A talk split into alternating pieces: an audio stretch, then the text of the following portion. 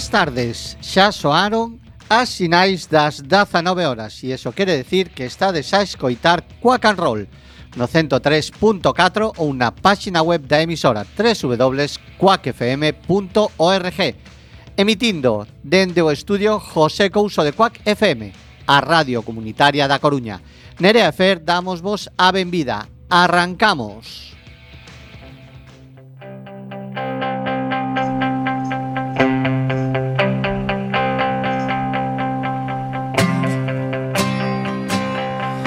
I got.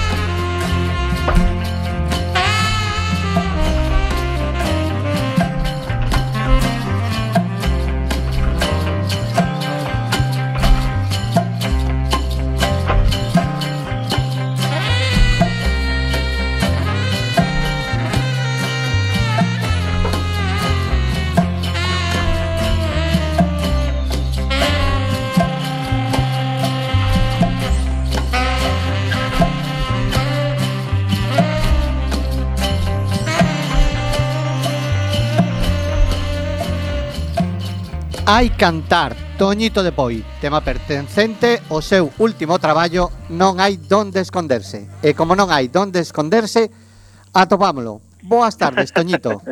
Hola, boas tardes. Moi ben levados, moi ben, moi ben guionizado aí. Pois eh, sinto eh, que estuveses esperando, pero bueno, tiñas boa no, música de fondo, non? Estaba, estaba, estaba disfrutando desa, desa tremenda desa tremenda canción inspirada na, nas grabacións que facía Alan Lomax alá por as cárceles de, Lucia, de Luciana e Mississippi ali con eses, con eses homes de raza negra traballando nas canteiras aí condenados a eses traballos sí, en esas cárceles sí. de feito esas grabacións eh, fixoas co, cun, cunha grabadora que lle deixou a, a viuda de Edison en aquela altura, sí, sí, gracias a eso temos esa cadencia de blues e aí conmocionou o mundo eses cantos, sí. Bueno, antes de eh, comenzar con todo o que imos fazer e eh, falar, Para nós é un auténtico prazer e un honor ter a, a, a Toñito de Poi. Gracias por atendernos, Toñito. Oh, pa, o honor e o placer é meu, carai, jo, ah. Eso, a eh, calquer ser humano encanta eh, falar de si sí mismo. bueno, Bueno, no, tampouco é para tanto. Chulerías as mínimas, é para facer rir. Vale, vale. Na, para bueno. é un placer compartir, compartir con, con vos, sí, sí. Claro, evidentemente imos falar durante a hora que tengan de duración o programa. Bueno, máis ben 55 minutos do pasado e do presente. Dende uh -huh. os teus inicios con heredeiros ata hoxe. E a actualidade pasa polo que eh, ata o de agora é o teu último disco, Non hai donde mm. esconderse, que o editaches o ano pasado. Sí, sí, saiu ano pasado acompañado de, de, de un libro, bueno, realmente non é disco físico, non quería meter máis plástico no mundo. e é un librito así de papel reciclado e tal onde contaba un pouco as historias eh, porque bueno, está moi inspirado, basicamente está inspirado nun, en dous dos tres viaxes que fixen a, a Amazonía, a selva amazónica Entón hai moita cousa aí que, que molaba que a xente a su, soubera. Por exemplo, hai un canto da tribu dos Huitoto aí que, que, bueno, que nunca repiten as cancións e, bueno, cousas así, moito detalle, incluso o propio feito de, de que se chama Non hai onde esconderse tamén ten, eh, ten a súa historia. Porque precisamente todo arranca eh, no 2012, cando faz ese primer viaxe eh, é Amazonía ou Amazonia? Como carallo se Bueno, é Amazonia, Amazonía depende dos sitios onde estés, pero pero sí, é eh, Amazonía, Amazonia, sí, Amazonía basicamente, sí. Así que ti como unha especie de Miguel de la cuadra Salcedo musical, faz Uy, unha viaxe. Sí. E mm, que che aporta a ti esta esta viaxe? Que experiencia todo, vital? Todo, todo, bueno, madre mía, todo, o sea, Dios mío, eso se marcou un punto de inflexión eh eh, na miña vida na forma de entender esta historia. Claro, ali tes oportunidade unha de, de achegarte a esencia do ser humano, non? Estas comunidades que viven ao pé dun lume no medio da foresta, no medio da mata e na selva, vamos, e entonces, eh, claro, esa esencia pura do ser humano é moi interesante. E despois eh, esas limpiezas tan enormes que as que, bueno, nas que participas, eh, as que és invitado, convidado, e que as súas eh, esas medicinas tan, tan, tan, tan puras aí que todo ven de la madre tierra. E entonces claro, sí que tes experiencias pois moi moi intensas. E, e bueno, non sei, claro, claro, dache eh, Que. Pero pasa que falar destes temas, claro, é, é tan susceptible, é tan susceptible de que, de que podan tachar a un de loco. bueno, quen non está tolo a estas alturas? Ojalá, ojalá estuviéramos máis, xa non sí. quedan locos no e mundo, ademais, xa non quedan... eh, locos a altura destos homes, eh? No, no, eles non son nada locos, Por eso De feito, eles venche e venche como un auténtico enfermo. De feito, a primeira, o primer disco chamábase O Soro da Verdade, sí o primeiro disco que saquei na selva e era precisamente unha frase que me dixo ali unha Pois, pois unha, unha nativa destas así de 90 e pico anos eh, unha, unha bella impresionante fibrosa, increíble. E antes de entrar nas ceremonias grandes estas da Estrela da Mata, esas grandes ceremonias sei, dos guerreros e tal, bueno, pois pasas que as señoras, que as mulleres, claro porque, a ver, e, e díxeme, bueno, a ver quen és tú aquí dentro da verdade. E esa frase, se a ver quen és tú aquí, aquí dentro da verdade foi, vamos, mira que escapei dunha culebra, eh, non sei que, bueno, pasaron mil aventuras, o sea, imagínate, claro, selva, o sea, todas as picaduras do mundo e, e cousas así, bueno, e momentos así de, de pánico por moitos motivos, bueno, Total, pero esa frase, a ver quen és tú aquí dentro da verdade, antes de entrar en esa ceremonia aí, eh, sí que me, me puso, uff, madre mía, e, e, e sí, un pouco, non? A ver quen és tú aquí dentro da verdade, non? O que está claro é que eh, a túa bagaxe musical Enchese, amplíase moitísimo. Hai sonoridades nese primeiro álbum do que falabas, O Soro da Verdade. E tamén neste Non hai donde esconderse, totalmente distinto ao que fixeras con Heredeiros ou a banda de Pou de Poi, sí, sí, ou incluso sí. a Rasa Loba. Sí, sí, eh, porque mm, aí escoitas outra, outras, outras frecuencias. A, a selva, o sonido da selva é fascinante, o sonido da selva sobre todo de noite. Bueno, e de día, pero cambia cambia completamente a noite do día. Eh, eh, por exemplo, na noite, que é onde se celebran estas ceremonias, e cando empeza a anoitecer e tal, o, os cánticos que, que, que, que bueno, que e que empezan a producir estes, estes chamás, gurús, padriños, como queres chamarlle, pois eh, afina moi ben ca sinfonía da, da noite amazónica.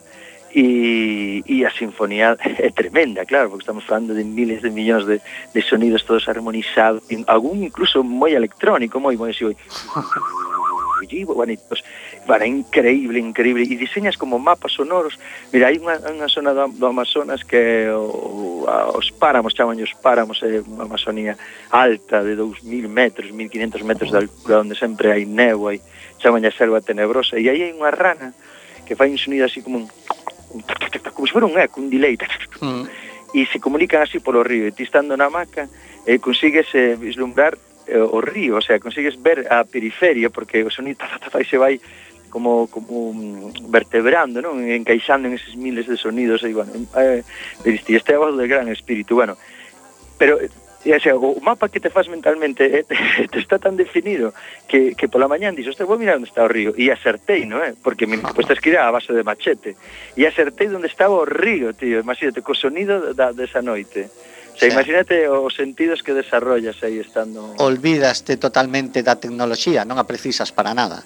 Pero a tecnoloxía que é? Esa tecnoloxía pura tamén, o pasa bueno, que sí. estás integrado, o sea, tela integrada. Tes, nos, nos temos as, esas cualidades todas un pouco adormecidas, adormecidas. Porque, bueno, pero pero a ver, tampouco non son cualidades, non son cualidades sobrehumanas ni moito menos, pero sí a sensibilidade se vai tendo, mira que pasas días e días na selva, pois vais afinando, lóxicamente. Tío. O sea, o sauna un feito de tres espello, xa, xa, xa te dá un hueco interno maravilloso e eh, pouco xa te integras máis. O feito de non verse o mesmo durante bastante tempo eh, xa bastante sanador.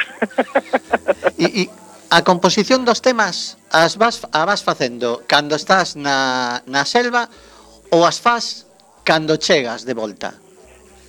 Ben, esa é unha boa pregunta, porque é exactamente as dúas cousas. Ti escoitas algo ou ves algo, incluso ti tamén, bañándome no río Mocó, hai un tema aí que se chama Heia Heia, sí. que fallo aí, bueno, ese, pois, ese, ese tipo de, de, de cousas... Dese falar máis tarde, porque a min ese alucinoume. Ah, vale, vale, bueno, pois pues ese ten moito que ver cunha, cunha... Eu perdime unha vez no porque tamén lle axudaba a eles a facer as medicinas e tal, entonces en esas cociñadas tremendas son cociñadas onde, bueno, pois se, se fai ayuno, se fan cousas así, claro, estás traballando con medicina ao máis alto nivel, entonces, eh, bueno, pois hai que estar así como fino. E hai que, hai que buscar agua, porque son cociñadas onde, bueno, o fuego está constantemente encendido día e noite e estáse reducindo e reducindo e reducindo. Entón hai falta agua. E, e o, ti non podes montar unha cociña destas eh, ao lado dun río, porque os ríos o sea, eh, crecen en nada, o sea, como chova, parece chove, canto chove, parece que abran a villa. entonces de repente hai unha crecida de río, arrasa con todo, entonces tens que ter, sempre estar moi lexo dos ríos. E estábamos bastante, ao mellor, a un kilómetro do río Mocoa, E claro, pescar a Ovir e fun de noite e o Ovir perdime. Bueno, e aí bueno, aí, bueno, aí no río, bueno, pasaron mil historias e, e, e transmiteu un pouco esa...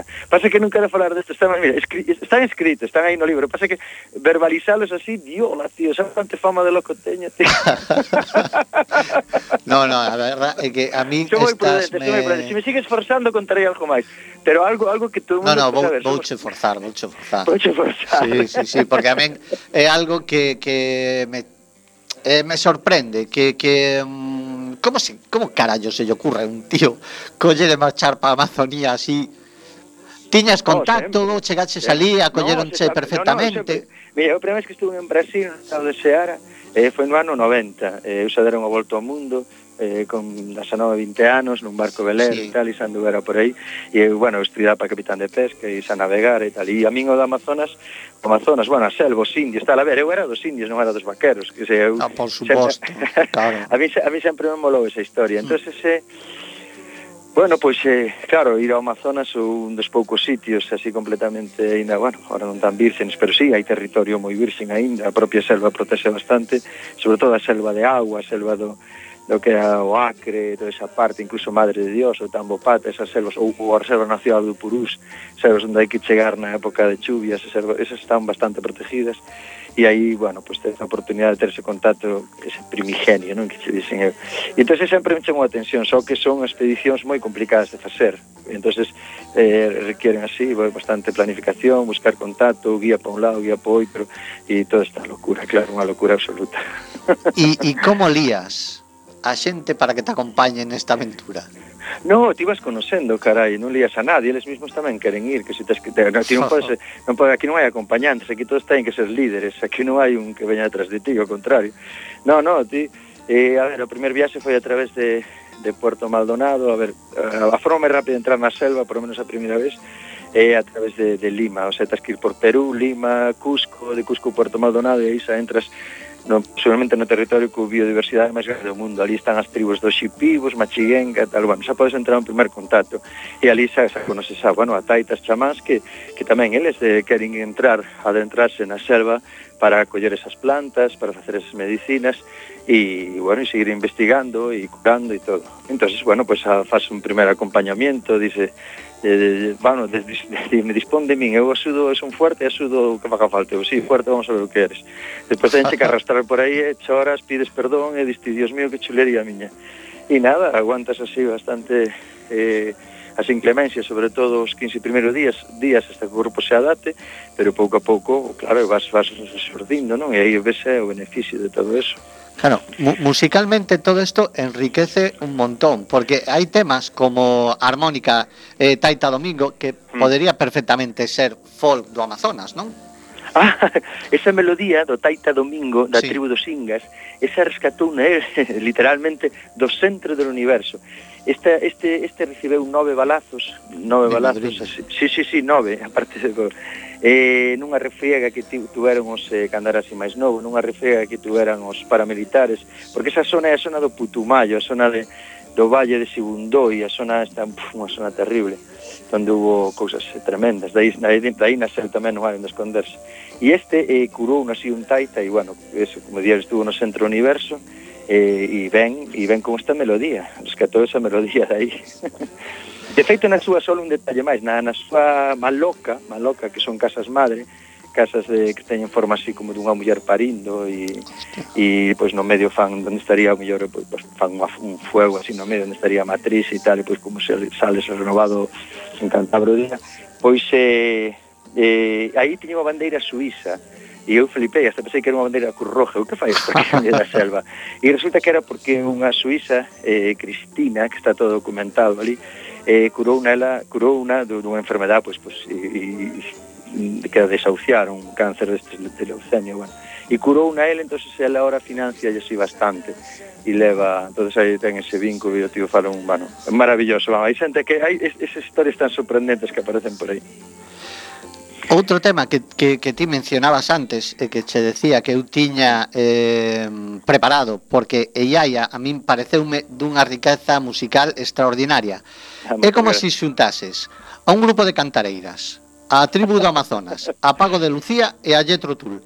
Todo xunto. Que bueno, oye, pois pues que acabas de resumirlo perfectamente. Mira, Paco de Lucía ha sido o noso cuchis pimentel que foi meteu as guitarras a a, os cantos eses son, son da Pedro Buitoto, colabora tamén a nosas cantareiras que Lucía Pérez, que ten unha voz increíble, e, e, e pois Yetero Tour, sí, porque hai un tío aí de, eh, bueno, de Ribeira, eh, maravilloso, que meteu a flauta travesera, e despois toda unha, unha armonización que, que metín eu, máis eh, o grandísimo guitarrista Rubén Reinaldo, e sí, sí, no, hai xente moi potente aí currando. Sí, sí, eh. porque ademais na, na mitad do tema soa un solo de guitarra eléctrica brutal. Claro, é que, é que, é que iso, pero iso escoítalo ti dentro, mira, tanto no Sora da Verdade que apenas puden gravar nada na selva, eh, gravei moi pouca cousa e pois todo tratín de reproducir aquí, pois con moita electrónica e con moita guitarra e tal, e, e estes tamén, bueno, tratas de, claro, tratas de, de, de, de, de, de bueno, de que a xente pois poda vivir a sensación que, que viviste ti ali, non? Sonora, porque musical é todo, hai na música é todo, todo é vibración. eh, Nerea, imos escoitar un ratiño este tema imos escoitar Eieia. e ella.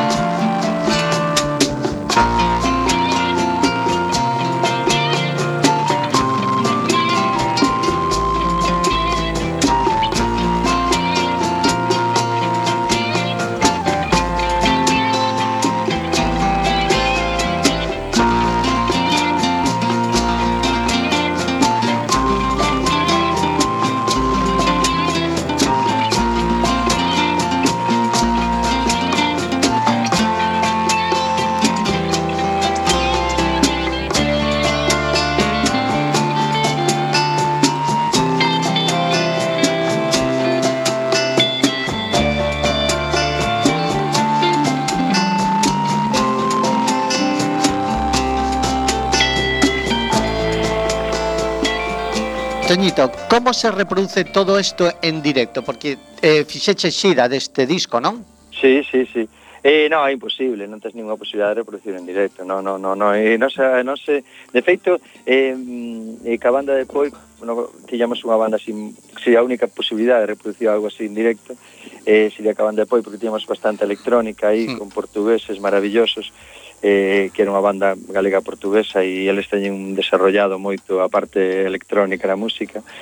Pero non, non, eu quixen aquí nesto, non, non, ir ao sencillo puro. Isto saleu de, de, de ceremonias onde a xente ten un tambor ou unha, ou, ou pouco máis e, ou menos, incluso menos. Hai xente que só ten unhas follas secas e que as follas secas fan xix, e empezan a cantar e, e todo eso saleu de aí. Simplemente o disco pois todos os matices que te vas sentindo eh, tratando de reproducir esa banda sonora inmensa da selva amazónica, non eses miles de, de sonidos harmonizados que chaman esa voz del gran espírito e tal, e tratar de buscar a esencia. A esencia simplemente o hey ah, hey ah, hey ah, hey hey hey hey, ese, ese, ese rollo que fan. Sí, un tema. E, e, eso e os tambor, e despois eh, o de cura, cando empeza na segunda parte, de sí, é verdade, benvido, es benvido, es benvido ao mato, benvido a floresta, como din eles, o fillo, quen é fillo do mato non se perde, non se perde. Non? Bueno, pois pues, todo eso tratas depois no estudio armonizalo. E no directo simplemente guitarra, baixo e batería, en plan é eh, en plan básico, o sea, os grandes tríos de sí. eh, Jimi Hendrix Jimi Hendrix, ou, bueno, Rory Gallagher, dicir, crees que pasa Cream. para, para decir para decir Jimi Hendrix eh, tiña que estar de pé e estou de pé, puseme de pé para decir o nome. No, no, pero o que pasa é que claro, son nombres que son tan sagrados. No, pero sí, en plan Jimi Hendrix a banda de distancias, guitarra, baixo e batería. O batería é Medín, un batería que tocou con Herederos moitos anos, leva 20 anos alá en Escocia, ou bueno, ahora está aquí, pero estuvo 20 anos traballando para os estudios universales, grabando todos os discos do mundo, entonces toca o que quere máis. O baixista este Nacho Pérez, que era un guitarrista de jazz que ahora pasou ao baixo, entón o baixo é completamente sublime e eu a guitarra, pois nada, safando por onde podo e, e claro, tratando de que os tres podamos levar eso e, e crear esa sensación. E é verdad que que sí que conseguimos por menos toda esa forza, eh, eh claro, eses matices e tal, non, non, ni sequera me planteei. Eu, eu sinceramente, eh, para min o disco é un traballo e directo é outro. Sabes, eso para min si sí, é así. Só me planten así hai tempo. Así que disfruto tanto no directo como despois cando estou no estudio. Como decíamos ao principio, tamén imos falar eh, dos orixes xa falaches da, da banda de Poi, do trío actual que, que a última vez que che vin fai pouquiño, tampouco hai moitas oportunidades agora de tocar en directo, foi na, na, na Vikinga. Uh -huh. Ah, ese é o trío, ese é o trío, precisamente. Uh -huh, claro. Entón, eh, que leva a un mariñeiro a coller unha guitarra e tentar ser unha estrella do rock? Un soño, literalmente. Mira, é que ves, o sea, que me estás metendo o dedo na olla constantemente. eh, cando andaba ao mar, eh, tuve un soño que era un heredeiro da cruz, así un soño destes, bueno, tanto aí, e bueno, como son os soños, non? O sea, este que, bueno, che persiguen, tal, acabas debaixo dunha viña, pois subes por un muro de pedra, resulta que do outro lado é un convento, abres ali para pa esconderte e de repente che recibe un mogollón de monxas, e a nai superior vaise por unha escaleira inmensa central e, de repente pois abreche o peito e mira para ti e di, ui, este é un heredeiro da cruz. Bueno, a min ese soño impresionoume tanto que dixen, bueno, isto hai que leválo a algún sitio. e aí xa o grupo e eu sempre tiven así un, un pouco de, de vocación de tocar e, e andando ao mar, bueno, pois eu son de familia de mariñeiros, nunca me plantei eh, coller unha guitarra e tocar e nada, pero como como viaxando por o mundo ve xente que realmente lle gusta eh, o que fai e pelea por eso e tal, a nosa sociedade, bueno, onde eu me criei, pois era todo vinculado ao mar e punta, hai que traballar e nada máis, pero bueno, ves outras cousas e dixen, bueno, vou, vou a tentar por lo eh. menos se vamos a aprender a tocar a guitarra, formar un grupo e a ver que pasa e ao final resultou. Coño, si resultou. Xuntácheste con Tuchiño, con Abelino, sí. con o Gran sí. Fran, eh, sí. eh, Javi e máis ti. E aí xurde Heredeiros da Cruz. Sí. Eh, polo ano 92, máis correcto, ou menos. Correcto, sí, sí. Bueno, iba a preguntar, que seguro que non era unha pregunta moi original, de onde sacaches o nome do grupo? Pero xa me contestaches que foi revelación dunha monxa, non? Sí, revelación nun soño, nun soño, digamos, dunha monxa. Ainda que eu estive nunha escola de monxas, depois podes buscarlle un significado freudiano a todo o que digo, pero eh, sí, foi, eh, sí, foi nun soño. Nun soño no barco, precisamente estando embarcado eh, eh, o ano de formar o grupo editades a cuadrilla de Pepa Loba. Sí. Uh -huh. Non sei se foi ese ano ou un ano máis sí, tarde. No, no, foi o pouco de tempo, vamos, uh -huh. realmente foi sí, sobre o 93, máis ou menos 92 formamos grupo, 93 sacamos o primeiro disco e pois a partir de aí xa foi un boom porque ese primeiro disco funcionou moitísimo e e sí. a nos vamos, nos ah, foi hostia. Sí, sí, sí, para nós sí foi, foi brutal, brutal. Sí, sí. E eu non sei se foi ese mismo ano ou un ano máis tarde, eh, que tiven o primeiro contacto con heredeiros. Fuchedes a tocar as festas de Santa Valla, a Catoira. Oh, bueno, claro, tío, sí, sí, se foi o concerto en Catoira, sí. sí. Este ano volveríamos a Catoira, pero claro, non se pudo. Xa. Pero sí, sí, ese concerto, acórdame perfectamente, foi espectacular, claro. Que sí, foi espectacular. Eu caseime con unha vikinga e teño unha filla ser, vikinga como ten que, ser, como que vivía ten que ser. xusto enfrente do campo da festa, 20 metros. Había un run run, non, da, da xente maior vendo o cartel da festa. Heredeiros da Cruz, quen carallo son esos? e, vías baixar, non, desde a ventana da casa o, os vellos ca súa silla para ir a ver o, o espectáculo. E de repente saídes vos. Un shock. Imagino que eso sucedería vos con frecuencia naquel tempo, non? A xente non estaba acostumbrada a ver un grupo como a vos. No, incluso en Portugal, en Leiría, concretamente, nos meteron unha multa de, de, de 3 millóns, 3 millóns de escudos, naquela época tamén, no 93, 94, por aí, eh, eh, por escándalo público, claro, por escándalo público, dicíamos nós. Sí, sí, claro, non estaban acostumbrados a ver un estritis, a tirarlle millo a xente, coller unha sulfatadora, a facer unha misa, claro, toda unha irreverencia tan brutal que ali concretamente en Leiría fliparon fliparon. Que conste que eso foi máis no sur en Leiría, porque nós antes tocábamos no Festival Vilar de Mouro de Rock, un festival impresionante, e aí a xente quedou encantada e, e flipamos con, con, con, como nos recibiron. E eso que, que nas pruebas de sonido recibíamos así como insultos destes raros, así. Pero, pero no, moi ben, moi ben, aí foi moi ben. E pois no, e pois foi moi mal, moi mal e xa non volvemos a Portugal. bueno, pero quedou un bo recordo porque te xuntaches con no, xente para no, facer a banda de poi. Ah, no, porque en Portugal tuvemos moitísimos fans, madre mía, no, no, esa, esa foi unha multa sobre a organización, porque aí nos, nos planificaron mal. Eh, xa te digo, o éxito ese do primer disco, pois tamén conmocionou a Portugal, o disco vendías ali, e tocamos en Vilar de Mouro, para 20.000 personas, tamén foi un éxito tremendo e tal, e todo estuvo moi ben hasta chegar a ese sitio. Ese sitio foi mal planificado, é como se tocáramos era un festival así universitario e a xente iba con capa e tal, iba cos pais e todo ese rollo. Entonces, con Vicente. Sí, claro, era como si tocáramos aquí pues para as amas de casa del Colegio de los Escolapios o día da consagración del Santa Virgen del Puño. Bueno, entonces claro, foi, estábamos fora de lugar, fora de lugar. Dende de, de entonces, sobre todo, claro, sí. a túa relación con Catoira importante. Gravachedes ah, adoro, o clip de eh, Galicia o Estranxeiro. Sí. Grabachedes nas Torres, non? Sí, sí. No, no, bueno, non son as torres de Selmires, esas, son outras torres, eh.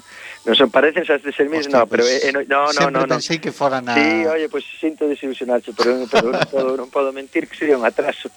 no, no, pois pues, eu no sempre, sempre creín que era que estaba grabado na nas no, torres. No, eh. no, no, no, no, no, no, o vínculo con Catoria foi brutal porque porque, bueno, nos enamorámonos de que concerto foi impresionante e dai se empezou a rular un casco de vikingo e tal, sí. e, e xa, xa, xa, bueno, se empezou a rotar por aí por o grupo. A... Despois, eh, eh, eh, ou eh, fui, bueno, invitarome a un desembarco deses que dei completamente sí. enamorado desa festa tal. e pouco a pouco, claro, o vínculo pois, pues, da, mi, da amizade, de mi cousas xa se foi sí, forzando. A forzando a, hasta, a apariencia escénica ahora era moi vikinga Claro, porque eso dá tamén dá ese, ese power, ese poder, non? A hora de tocar. Aparte ese casco regalaron, regalaron do, do galeón Fernando, do galeón sí. vikingo. Uh -huh. Entonces, bueno, pues en honor a él, ostras, hai que ver que che un casco, tío, eso, eso é casi é, é, é, é como se che condecoraran ou algo.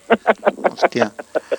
Despois eu volvín a verte diante de Casa Emilio, por exemplo.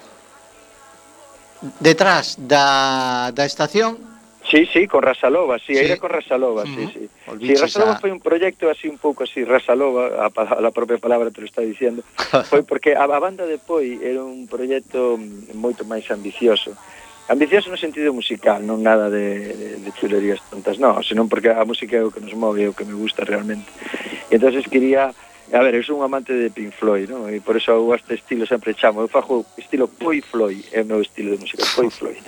bueno, pois eh, A historia é que, que ese proxecto, claro, Galicia, Portugal, os ensayos, despois leválo o, o directo eh, necesitábamos un monitorado así un, un pouco, bueno, delicado porque había moita moita electrónica, como che digo, e moitas moitas secuencias que é dificilísima, xente a veces pensa que que terá cousas secuenciadas son máis fáciles, pero é moito máis complicado porque aí sí que te estar moi concentrado e tal. Entonces, claro, saturado dese de proxecto de, de casi dous anos, no, casi tres, casi tres, sí, tres anos de estudio, despois, van, todo ese, que, por cierto, saleu un Radio 3 e atrás o disco, da banda de Poi, co tema Prestigiano e tal, Despois de 15 anos están aí escoitando e dicindo, "Ai, que, que pasou aquí?" Bueno, pois si sí, ese ese disco foi foi espectacular, simplemente quedei saturado, entonces collín e fixen Rasalova que era así unha cousa de andar así por chiringuitos, e aí, nas playas e non parache desde tocar non paramos de tocar, é que non paramos, porque a feita tínhamos así un eslogan que era a nós só nos fai falta un, un enchufe para, para tocar, o sea, onde hai un enchufe? Enchufamos eh". aí, e, e nada, e, e pasámoslo, o sea, facíamos dobletes, tripletes, tocábamos hasta o día en chiringuitos de playa, era, era seguido, seguido así, festas, eh, bueno, a festa vikinga era bum, bum, bum, bum, zapatilla dura, e foi quitarse, sí, facer un pouco de rock and roll e quitarse un pouco ese corsé de que te obligaba a ir ter unha banda así como moi grande. E era un pouco o espírito ahora de, de, deste, do trío este, de, de que teño ahora, era así, só sea, que tiñamos un guitarra máis, e, bueno, viña así como coleteando un pouco a banda de poi, e, bueno, usábamos moitos temas de antes, e, bueno, e tiñamos así moito trans tamén, porque o baixista Pony portugués eh, son, lle gustan manter grupos así pesados e largos, entón te obriga, obriga a improvisar e a xente entrar así en, en dance, como din, entran en dance, en trance, non? O sea, eles, o baixista sobre todo é moi importante nunha banda e este criouse así con estes eh, negritos que viñan de negritos, que palabra, con estes con esta xente maravillosa, negra, raza negra, impresionante que viñan das das colonias que ten Portugal en África por aí e tal e, e teñan unha playa aí que se chama Playa dos Beixiños que había un chiringuito, entonces aí tocaban esos baixos, así, como bum, bum, bum, sabes, como aguantando unha sola nota, e eu estive en esos concertos, e non daba crédito, digo, como un baixo e unha percusión conseguían poñer a todo o mundo na playa, a, pero vamos, a loquear durante horas ademais e como poden facer eso cas dinámicas con todo. Entonces bueno, aplicamos un pouco o sistema ese. Falaba antes do voso primeiro disco a cuadrilla de, de Pepa Loba. Eu merquei no, creo que no 93, 94 non estou moi seguro. O que sí estou seguro é que sei que o primeiro taco que dixo a miña filla e eu son mal falado, pero foi culpa vosa, eh? bueno, así está, así está Nerea, fuerte e hermosa. Claro, Nerea, que está no control, Eh, Nerea, que está no control. Escoita, escoita, escoita o tema. Hostia! Pois eu tiña naquel momento un R5, non un R7. E levaba o, o CD no coche. E íbamos escoitando, sonou a rana, acaba a canción e de repente escoito a rapaza, hostia, miro para atrás e digo, estaba empezando a falar, eh? e estaba empezando a falar. Foi das primeiras palabras que dixo. E dende aí, ela, eu, por suposto, pero ela, eh, heredeiros, eh, ti, sodes o... Pois non sei se chamarlle ídolos, porque xa non sei se existen os ídolos, pero desde logo un dos grupos favoritos é da xeneración do Xabarín. Que guai, pois mira, E non, eu, vamos, encantado de eso, que se trata cando faz dunha banda é conseguir estas cousas, non? Que a xente eh, lle guste o que faz e o disfrute e, joai, poder compartir isto, non? Non ten, non ten outro secreto, nada máis, non, non, eu encantado da vida, vamos. E o do taco non te preocupes, hoste este unha no, no, sagrada. Uf. Sí, eso tamén é certo. E ademais despois tamén foi a un colexio de, de curas, ou sea que... Millor, millor, entón foi perfecta, foi, vale. foi educada como ten que ser. Heredeiros, fúchedes pioneiros en cantar en galego rock and roll. Estaban os grupos de folk de toda a vida, estaba Roda, estaba estaba Milladoiro, pero rock en galego, polo menos eu non non recordo antes que a vos ningún outro grupo. Bueno, estaba como a dous, eh, ese de, voltoso jaliñeiro, as jaliñas andoura, hasta... Había así alguna, alguna cousa por aí, eh, e, e despois non fomos exactamente os únicos diplomáticos, tamén no, no, estaban despois, dando claro. caña. Despois... Ah, bueno, des, despois no, durante, porque eu creo que o primer disco dos diplomáticos foi anterior ao noso, e o Parrús tamén, creo. Entonces, eh, no, no, que va, que va, non fomos os primeiros para nada. Ah, eh, sinceramente, nós non escoitábamos a ningún grupo eh, non conocíamos a ningún grupo naquela altura que cantara en galego, depois enteramos que si había, porque isto foi posterior, pero pero nada, susurdeu así, de unha forma un pouco así natural. Chegamos ao estudio e o tema que máis gustou foi Puta Cabuxa, e aí, aí saleu todo, claro, claro, hai que facer todos así, dixía o tipo que do estudio. Bueno, pois pues así, así tiramos. Eh, foi, foi, foi. Tampouco as pensamos, eh. Bueno, eu creo que como millor sale, non dalle demasiadas voltas, eh. No, no, que va, pero tampouco é unha regla eh, para seguir, que se hai, hai cousas que que, que, que teñen, é que eso hai no que ver, que se non hai, non hai, eu penso que non hai regras casi para nada, eh, é, hai cousas que salen así e hai nas que deixar e hai cousas que igual hai que pensar dúas veces, o sea que tampouco hai que agarrarse a nada. No, e, e como decías, a partir, non sei se si xusto nese momento ou a partir de, de, de ese momento, porque eh, É eh, certo que, que había máis xente, pero creo que o disco de, de a cuadrilla de, de Pepa Loba si anima moita xente a lanzarse a cantar en, en sí. galego, eh?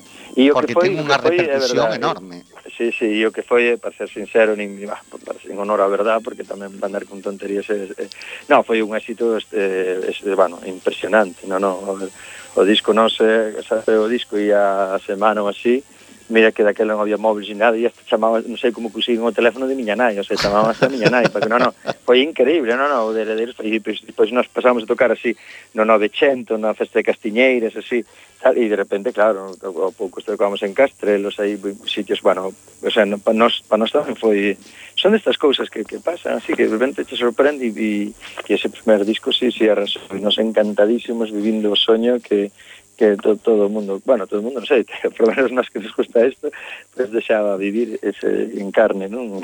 Sentilo aí de estar un escenario, todo o mundo aí cantando as cancións e facendo festas brutales e todo eso. Entonces, bueno, eso vivimoslo a pleno rendimiento. Eh, en ese momento tamén acompaña que na televisión galega eh, houbera xente que decideu tirar pa diante cun proxecto. Eso foi fundamental. Xabarín, que para min era a bola de cristal galega. Sí, eso foi fundamental aí.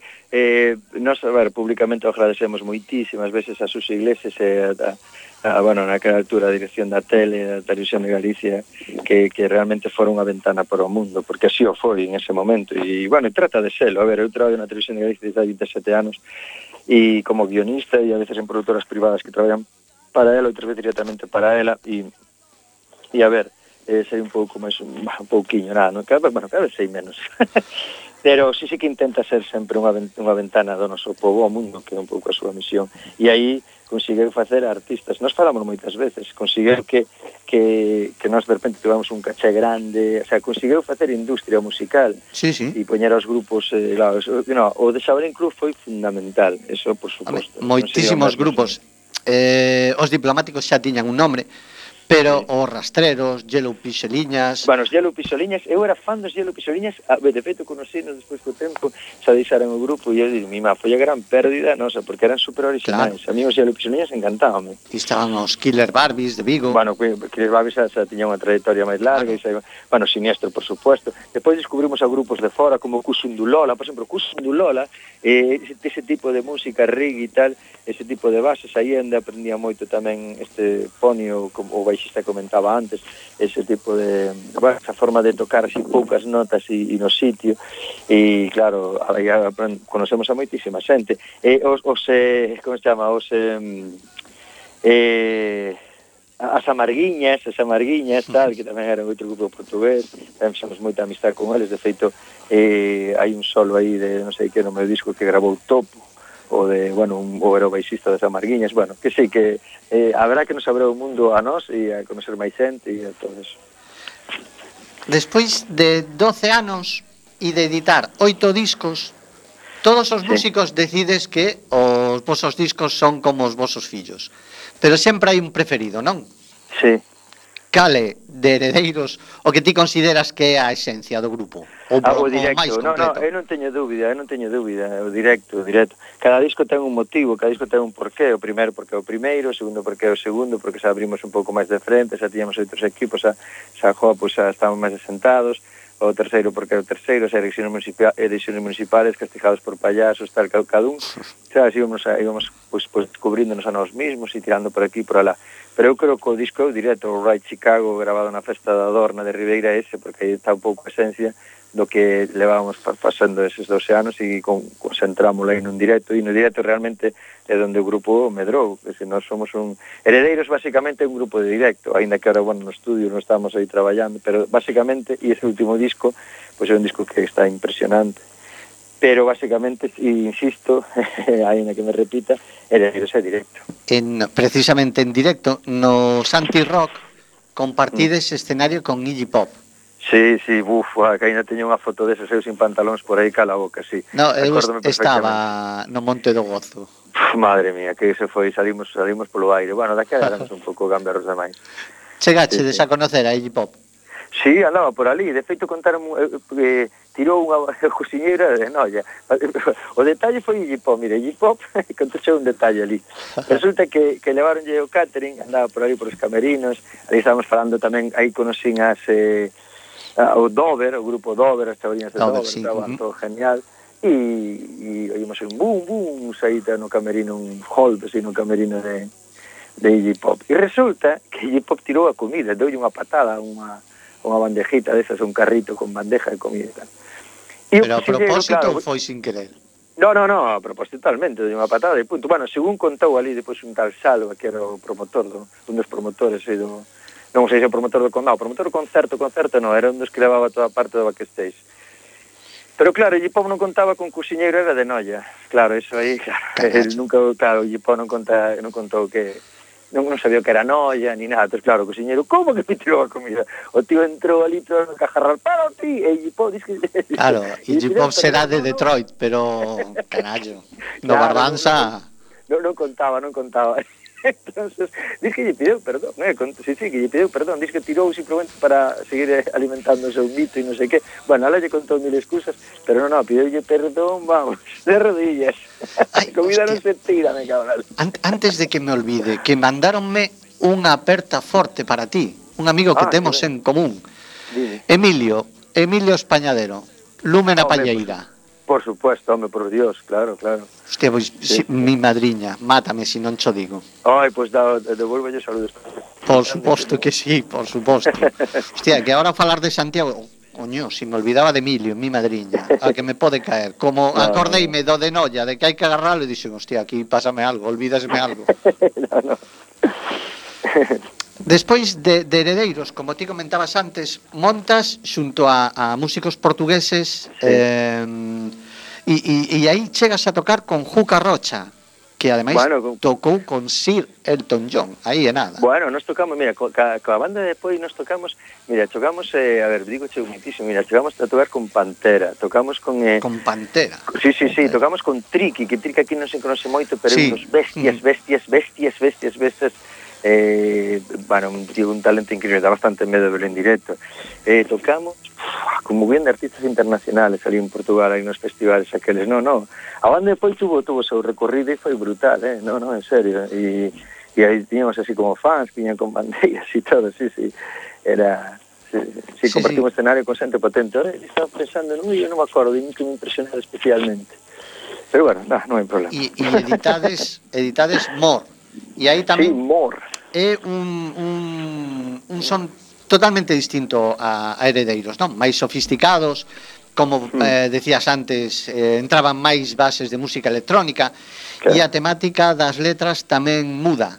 Das letras sí, máis sí. golfas de Heredeiros escribes cousas como comis ou pristiliano.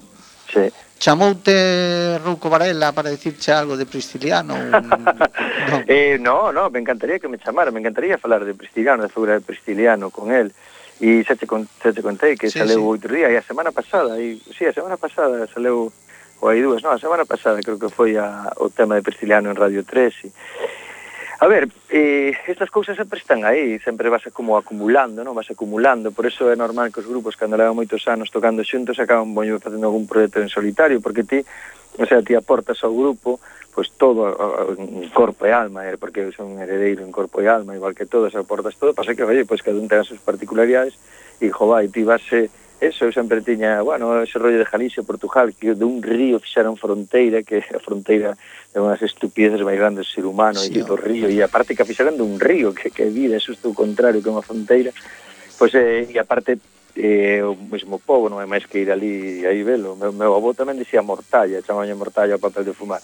bueno, pois todo eso eh, eh, e, bueno, a figura de Prestiliano, a figura de Tabana, To, todo eso foi, bueno, a terceiro do Prestige, que a mí marcou bastante, sobre todo eh, bueno, que, hmm. que fun testigo de, de mentiras así moi claras e públicas. entonces bueno, pues dache así ese paso adiante, e, bueno, pues é unha cousa que sempre quixen. miña, vamos a ser unha banda galego-portuguesa que só teña unha voz común, sabes, unha voz dun idioma. E, e eles, a electrónica, basicamente, unha foi, porque eu xa te digo que son poi floidiano, que sempre modo un Pink Floyd grupo, digamos, se teño que escoller un... A veces facemos así este exercicio, non? Se si tens que escoller un grupo, non? A mí gusta moitos. Vale, pois pues, tens que escoller un, tens que escoller un.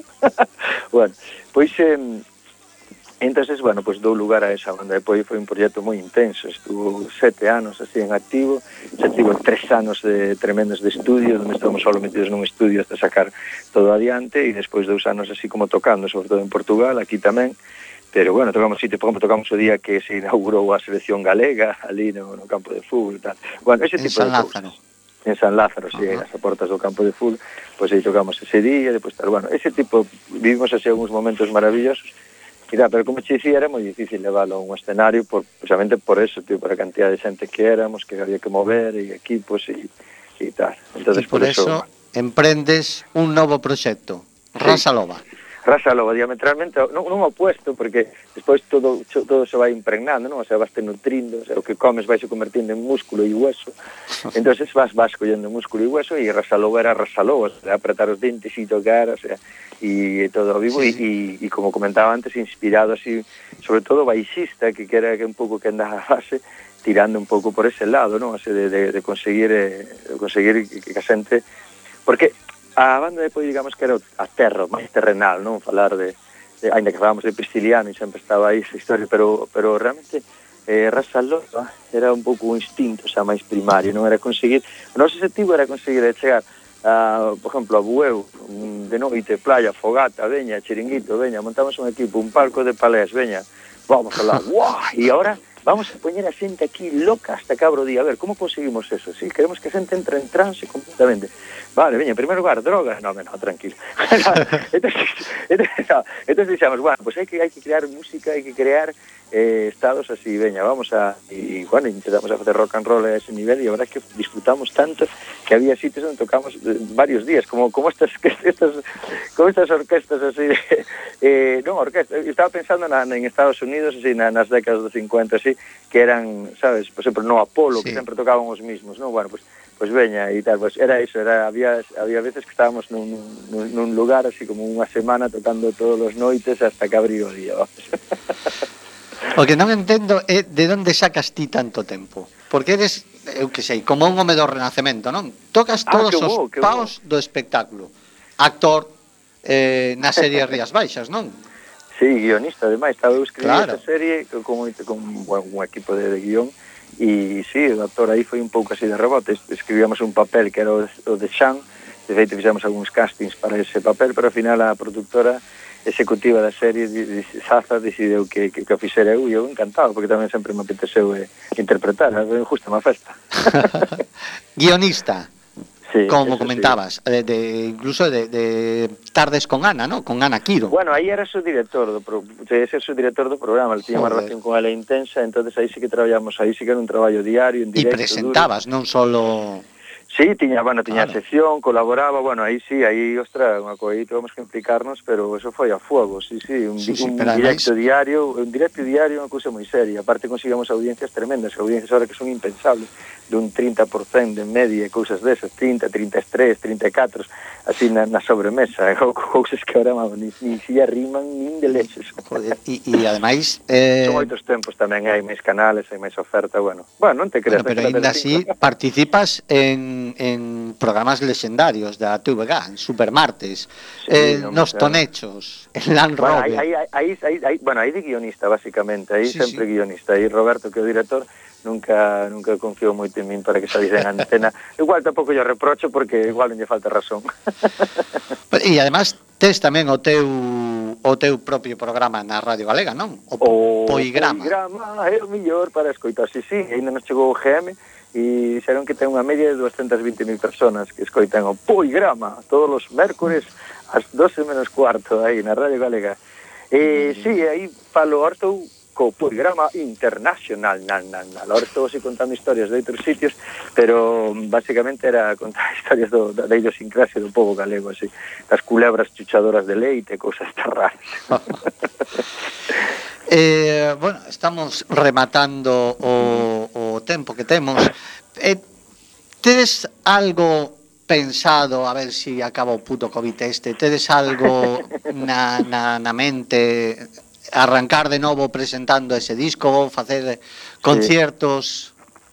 Sí, sí con Heredeiros, sí, con Heredeiros eh, eh nada, está, nós tuvemos que parar todo, eh, foi unha pena porque este ano prometía, prometía, no, era que unha realidade, tiñamos 12 concertos os máis grandes que había, incluído a Romería Vikinga, e eh, a sí, festa do, do Marisco no Grove, bueno, unhas cousas tremendas, e e presentábamos discos, estábamos nominados a cantidad de premios, en cantidad de concursos, e bueno, parouse todo en seco foi, foi unha oportunidade para cada un de nós seguir un pouco desarrollando o seu proxecto aí, cada un estamos traballando así un pouco no noso e tal, facendo buenos concertos e eso, e si sí, en canto acabe isto, volveremos outra vez a dar rock and roll, a, bueno, sí, pero porque a estás, dura eh, cunhas janas tremendas. Nerea tirando dos pelos por non poder ver a heredeiros na, na vikinga, Oye, cando, pero terá esa oportunidade. Cando sea que veña, eh, que veña a falar. Home, claro. Fale, fálame sempre, eh, hai por que falar suposto, sempre. Por suposto, por suposto. Toñito, moitísimas gracias por acompañarnos eh, Pola nosa parte non repito, as gracias e, e queremos contar contigo máis e máis ocasións Eu estou, vamos, mira... Unha eh, aperta si, enorme, Unha aperta Contame. enorme, se coincide, nada, se coincide que vaya por aí, nada, incluso levaré a guitarra e podemos desbrosar algúns temas en directo, e encantado, a mí foi un placer. Está Nerea aplaudindo na, ah, no, na parte do sonido. pues nada, eh, moitas gracias Nerea por sacarnos esta voz que teño tan, como me decía a batería. Es unha voz estupenda para escribir a máquina e E nada, e a ti moitísimas gracias por contar comigo claro, e para mí sempre é un por placer, supuesto, gracias nada, a ti, Toñito. Po que faga falta. Moi ben, moitísimas gracias, Toñito. A ti, a ti. E agora non marchedes porque hoxe retorna el desinformativo despois do seu período estival. En canto nos rematemos, el desinformativo volve. E nós tamén volvemos a semana que ven. Luns 7 da tarde de novo nos estudios José Couso de Cuac FM, a Radio Comunitaria da Coruña. Boas tardes.